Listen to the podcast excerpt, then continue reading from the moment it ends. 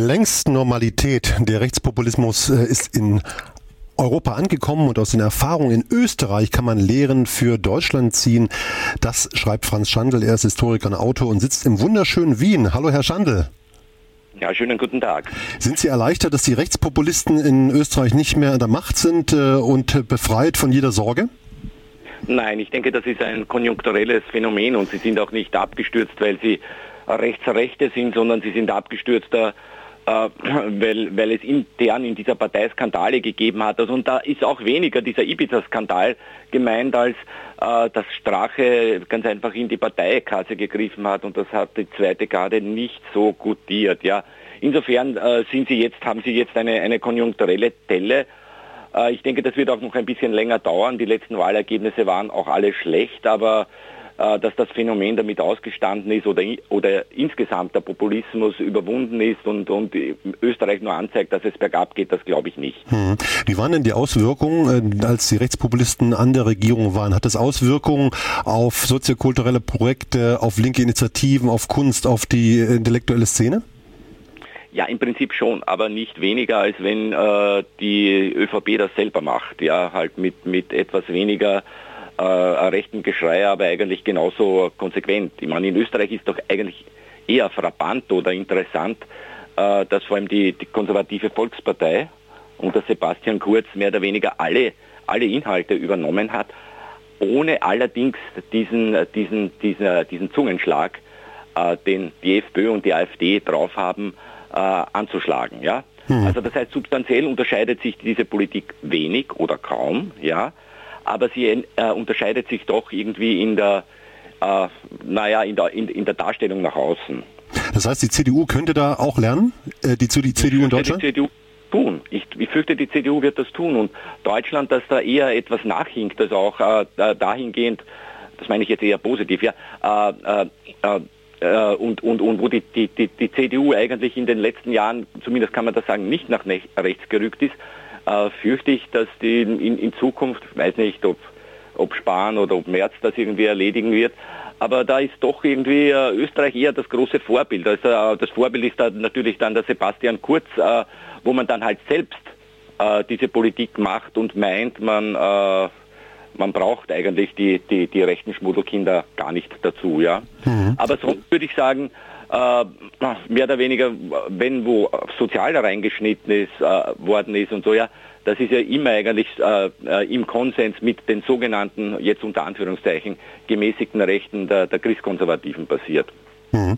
Sie schreiben ja von einem rot-weißen Patriotismus, der sich vom deutschen Nationalismus unterscheidet. Was ist denn der rot-weiß-rote Patriotismus?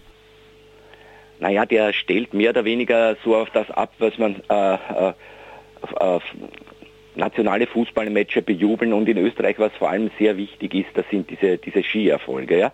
Während traditionell die, die Freiheitliche Partei, die ja ursprünglich mehr ein, ein Sammelbecken von, von Nazis gewesen ist, also so wirklich ganz traditionell in den 50er Jahren, äh, sehr deutschnational orientiert äh, gewesen ist, also äh, davon ausgegangen ist, äh, wir hier sind äh, wir hier sind Deutsche, wir gehören der deutschen Volksgemeinschaft an und so, ja.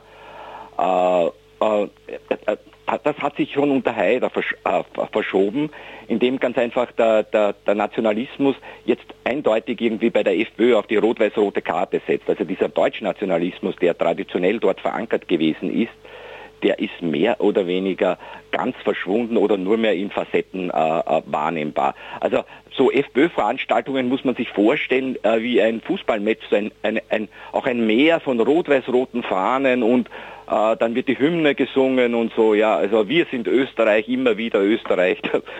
Das ist, das wäre in der, in der FPÖ, in der traditionellen FPÖ, in der deutschnationalen vor 30 Jahren noch unmöglich gewesen. Mhm. Und ich halte das auch nicht für ein taktisches Spiel, sondern die, das, das ist halt ganz einfach eine, eine Umpolung, die hier stattgefunden hat, ja. Sie schreiben ja von äh, dem Mitte-Rechts-Bündnis, äh, der jetzt auch mit der Ökopartei, also mit den Grünen geht. Ähm, Mitte-Rechts sagen Sie mit den Grünen? Äh, Kurz hat irgendwie kurz, ach, kurz hat kurz vor der Wahl gesagt, er möchte die Mitte-Rechtspolitik fortsetzen, ja. Wobei aber für ihn klar war, mit der FPÖ äh, geht das nicht. Also äh, nicht, nicht die Richtung geht nicht, sondern halt äh, die Partei ist, ist zu angeschlagen, dass man mit der kann. Und wenn man sich so die ersten äh, acht Wochen äh, anschaut, äh, da muss ich sagen, hat sich zum, zumindest was, was äh, Ausländerpolitik betrifft und äh, soziale Restriktion eigentlich gar nichts geändert. Ja? Äh, die, die, Grünen dürfen halt irgendwie äh, so ihr, ihre, ihre Ökopolitik, aber das ist auch, glaube ich, äh, mehr Symbolpolitik bisher machen und haben halt einige Agenten bekommen.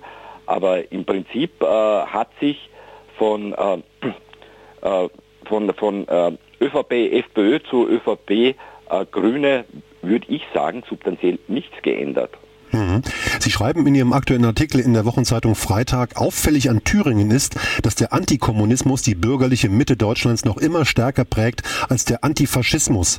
Und letzteres wirkt ja. stetig etwas aufgesetzt. Das heißt, Sie sprechen die Hufeisentheorie an, dass die CDU und die Konservativen immer noch äh, rechts und äh, also rechtsextrem, rechtsradikal und linksradikal oder rechts und links äh, gleichsetzt. Jetzt äh, kommt man sprachlich, gehen wir auch schon wieder aufs Glatteis. Kann das sein?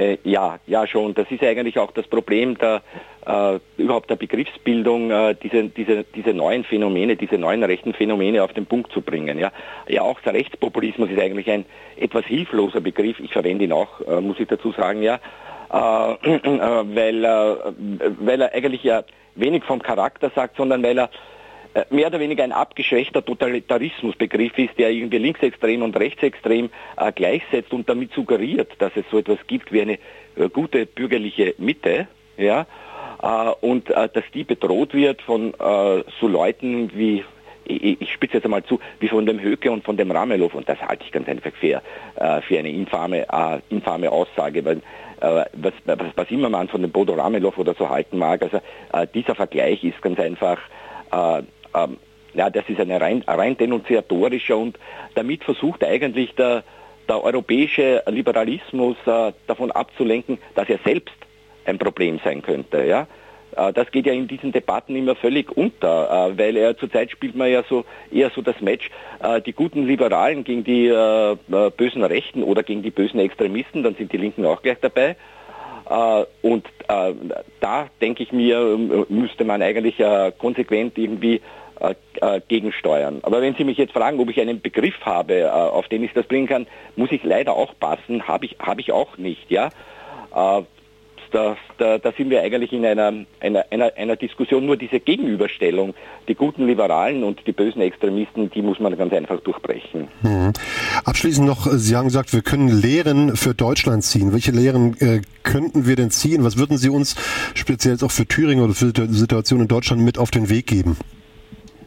Ganz, ganz allgemein, äh, das betrifft jetzt nicht nur Thüringen, sondern ich denke mir, dass die äh, dass man die, die Auseinandersetzung führen müsste auf einer Ebene, was man, was man selbst will und nicht nur auf der Ebene des Anti. Ja?